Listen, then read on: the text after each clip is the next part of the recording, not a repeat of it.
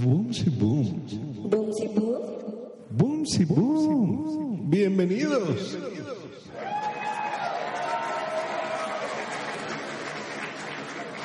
Y grabando nuevamente para ustedes esto que es el show de Boomsy Boom. Antes de empezar con este episodio, debo advertirles que si están comiendo o acaban de hacerlo, es mejor que esperen un tiempo considerable antes de escucharlo. Y bueno, después de esta advertencia, ahora sí, empezamos. Hay un dicho que dice, al lugar que fueres, haz lo que vieres.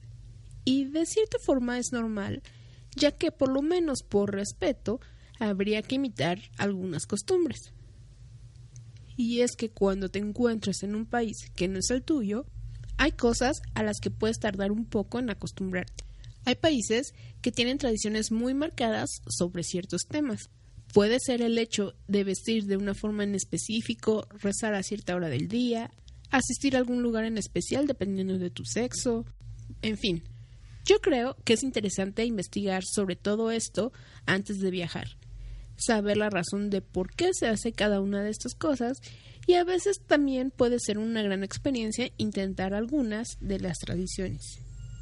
Pero hay ciertas tradiciones que definitivamente representan todo un reto para nosotros, especialmente si se trata de comida. Y es que hay algunos lugares en los que realmente la palabra exótico en cuestión de gastronomía es realmente lo adecuado. Por ejemplo, la moronga o morcilla. Está hecha a base de sangre de cerdo, y tal vez sea por el hecho de que está comprimida que no es tan difícil comerla. Bueno, por lo menos para la mayoría de nosotros. Pero ¿qué pasaría si alguien te ofrece un plato de sopa de sangre?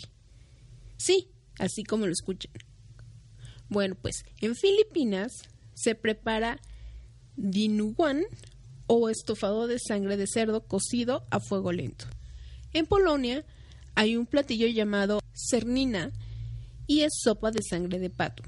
La Svartsopa es un platillo de Suecia y está elaborada con sangre de ganso. Otro tipo de sopas con ingredientes exóticos es la sopa de murciélagos, que también se acostumbra en Filipinas. En el Tíbet también acostumbran el yartsagumbu, que son hongos de oruga servidos en una especie de sopa.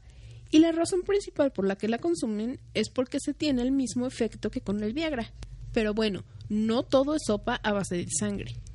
También hay bebidas realizadas con ingredientes muy peculiares, como en Asia, donde elaboran un vino a base de fetos de rata, los cuales son retirados directo del vientre de la madre y los envasan en una botella con vino de arroz. Ahí los dejan reposar hasta cinco años para asegurarse que el alcohol absorba la esencia de los fetos. Y bueno, hablando de México, aquí también tenemos distintos platillos o ingredientes que se consideran como exóticos. Entre los que se pueden mencionar está el huitlacoche, que es el hongo que brota del maíz.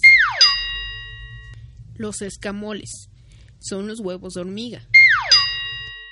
Los acosiles es una especie de camarón pequeño, pero con la diferencia de que este se come de cuerpo completo, es decir, no se quita ninguna extremidad, ni siquiera la cabeza. Tenemos también el gusano de maguey, que es la larva de una mariposa que crece en el centro del maguey. Los chapulines. Aún estando vivos, los echan en un sartén con aceite. Dicen que tiene un sabor salado, lo que hace que esto sea un buen relleno para un taco. El peje lagarto. Este es un pez de regiones pantanosas y se prepara asado a las brasas. El zorrillo. En algunos lugares lo preparan en adobo. Y la iguana. Generalmente esta la preparan en mole verde. Pero bueno, creo que mejor aquí les dejo para ya no arruinarles su comida si es que van a hacerlo. Les recuerdo que los episodios los pueden escuchar a través de iBox, Stitcher, Tuning, Mixcloud, iTunes y por supuesto también en mi página boomsyboom.com. Yo me despido como siempre, les deseo que tengan un grandioso inicio de semana y les dejo un beso totote. Bye.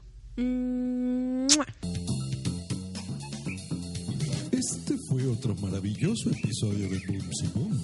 recuerda que puedes ponerte en contacto con ella en Twitter en arroba boomsyboom o en su correo electrónico besos arroba boomsyboom.com.